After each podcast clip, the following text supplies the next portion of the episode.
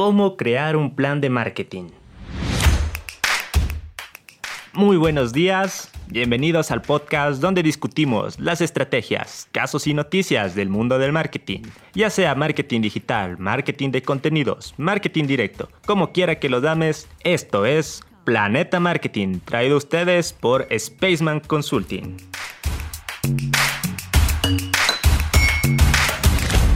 En este episodio analizaremos un concepto básico y muy importante para un proyecto o negocio, el plan de marketing.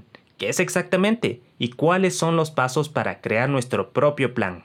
Bueno, antes que nada, debo aclarar que un plan de marketing no se limita a un plan de publicidad como la mayoría de personas cree. En sí, un plan de marketing es una ruta que abarca varios aspectos. Dentro de los más básicos se encuentra la fijación de precios, analizar la plaza o ubicación, definir nuestro producto y finalmente cómo lo promocionaremos. Ahora sí, ¿qué es un plan de marketing? Básicamente es una herramienta que recoge un análisis de nuestra situación actual para así plantear objetivos y formular un plan de acción para lograrlos. En la actualidad, el dinamismo es la clave si bien debemos tener un macro objetivo a largo plazo, también debemos hacer revisiones constantes a nuestro plan, para replantear los objetivos secundarios que tal vez ya cambiaron con la realidad variante del mercado. En sí, elaborar un plan de marketing nos ayuda a establecer objetivos realistas y alcanzables, lo cual no solo sirve para medir el desempeño de tus estrategias, sino que también refuerza el compromiso de tu equipo de trabajo, porque no es lo mismo estar trabajando a ciegas que trabajar con una visión y un camino claro. En el largo plazo podrás mejorar tu eficiencia basado en tus resultados, y finalmente esto te ayudará a prevenir futuros errores. Un plan de marketing tiene como base cinco aspectos importantes. 1. Análisis de la situación actual. 2. Determinación de objetivos. 3. Plan de acción. 4. Presupuesto. Y 5. Control en tiempo real. Empezamos con el análisis de la situación actual. Para este paso existen diferentes métodos y herramientas. Las más usadas son el análisis DAFO, las 5 fuerzas de Porter y un análisis de consumidor. El análisis DAFO es donde examinamos las debilidades, amenazas, fortalezas y oportunidades del proyecto. En sí, tener una idea clara de cómo estamos cómo podríamos fortalecer nuestras debilidades y cómo aprovechar nuestras oportunidades para mitigar las amenazas. Es muy importante en este punto alejarnos lo más posible de la subjetividad, es decir, hacer una valoración sustentada, ya sea en tus números, en estadísticas de la industria, del país o de tu ciudad, en fin, contrastar toda la información que sea necesaria. Si nuestro plan está enfocado a una estrategia digital, también debemos tomar en cuenta otros aspectos, empezando con un análisis SEM y SEO, si es que tenemos una página web, o un análisis estadístico de nuestras redes sociales y también las de nuestros competidores. Finalmente, un comparativo de precios que nos permita medir realmente si somos competitivos o no. Por su parte, las cinco fuerzas de Porter analizan la rivalidad del mercado basado en las amenazas de nuevos competidores y productos sustitutos, y entre el poder de negociación que tenemos con nuestros clientes y proveedores. Este vendría a ser el microentorno donde se encuentra el proyecto. En cuanto al análisis de cliente, debemos entender quién es nuestro cliente y todas las características que éste tiene, edad, género, preferencias, etc., también debemos ver cómo nuestro producto soluciona sus problemas. Básicamente tener en claro cuál es nuestra propuesta de valor y si aún no la tenemos, determinarla. Es recomendable modelarla usando el famoso método Canvas.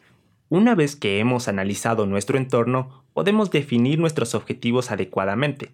Una herramienta muy útil es el acrónimo SMART, que es básicamente establecer objetivos que sean específicos, medibles, alcanzables, relevantes y temporales.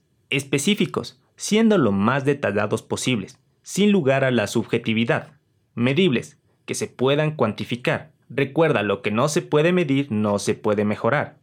Alcanzables, que sean realistas, basados en tu situación y recursos. Relevantes, es decir, qué tan importantes y prioritarios son y temporal, definir un espacio de tiempo, ya sea un mes, un semestre, un año. Es aconsejable realizar un macro objetivo, es decir, un objetivo general que enmarque la meta final, acompañado con objetivos secundarios que son los que nos ayudarán a cumplir el objetivo principal. Con los objetivos en mente, podemos pasar al plan de acción. Para esto, utilizaremos el modelo básico del marketing mix, que sigue cuatro estrategias de producto, precio, punto de venta y promoción. Para definir nuestro producto, debemos enfocarnos en los niveles del mismo, que son 1. Producto básico, las necesidades más elementales que satisface el producto.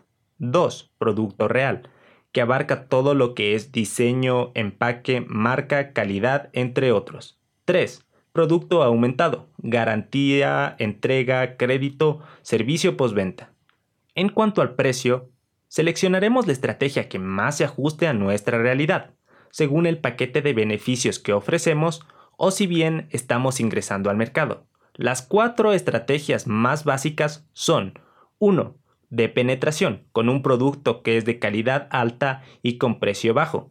2. Económico, es decir, que tiene una calidad y un precio bajo.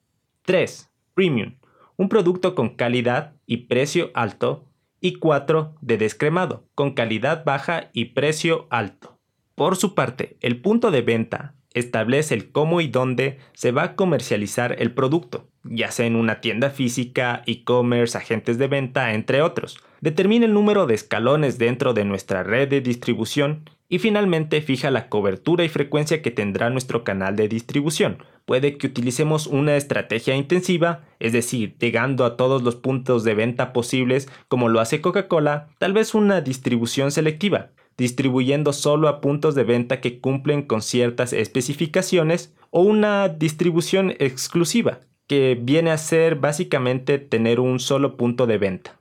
Para concluir el marketing mix se determina nuestro plan de promoción y comunicación. Si es que bien lo hacemos mediante métodos tradicionales como la radio, la televisión o el periódico, o si optamos por medios digitales como redes sociales, AdWords o un sitio web analizar las ventajas y pertinencia de cada uno de los medios, si se ajusta a nuestro producto y fundamentalmente si este medio es el preferido por nuestros consumidores. Una vez que hemos planteado nuestro plan de acción, podemos elaborar un presupuesto realista, en el cual se detalle el costo que nos genera cada una de nuestras estrategias. En este punto muchas veces es donde se establece prioridades para cada una de nuestras acciones, se analizan y descartan aquellas actividades que se salen del presupuesto o que no justifican su costo-beneficio. Para finalizar nuestro plan de marketing, debemos establecer métricas y KPIs que nos ayuden a corroborar la efectividad de nuestro plan. Estos KPIs o más conocidos como índices de desempeño nos ayudarán a desechar lo que no funciona para enfocarnos y reforzar lo que sí. Es algo así como los datos estadísticos en un partido de fútbol porcentaje de pases completados, disparos al arco, goles, porcentaje de posesión. Toda esa información es de utilidad para el cuerpo técnico, porque les ayudará a mejorar su funcionamiento en futuros partidos. Obviamente debemos elegir las métricas más relevantes para lo que estamos analizando. Algunos de los indicadores más utilizados son el ROI o retorno de la inversión, variación de ventas, engagement, tasa de conversión y si promocionamos digitalmente, el rendimiento por publicación. En resumen, un plan de marketing nos ayudará a tomar decisiones adecuadas. Empezamos con un análisis de la situación, planteamos nuestros objetivos, seleccionamos estrategias y un plan de acción y planificamos nuestro presupuesto. Finalmente, hacemos una medición de todos nuestros resultados. Recordemos que existen diferentes modelos, estrategias e indicadores que podemos utilizar, así que debemos seleccionar los que mejor se ajusten a nuestra realidad. Bueno gente, eso es todo por este episodio. Espero que esta información les haya sido útil. Si quieren que analicemos algún tema en específico, nos pueden escribir a spacemkt.outlook.com o también a nuestro sitio web space mkt.com. Recuerda que puedes encontrar más consejos y noticias en nuestra página de Instagram, spaceman.es. Volveremos la próxima semana con más temas. Hasta entonces, que tengan una buena semana.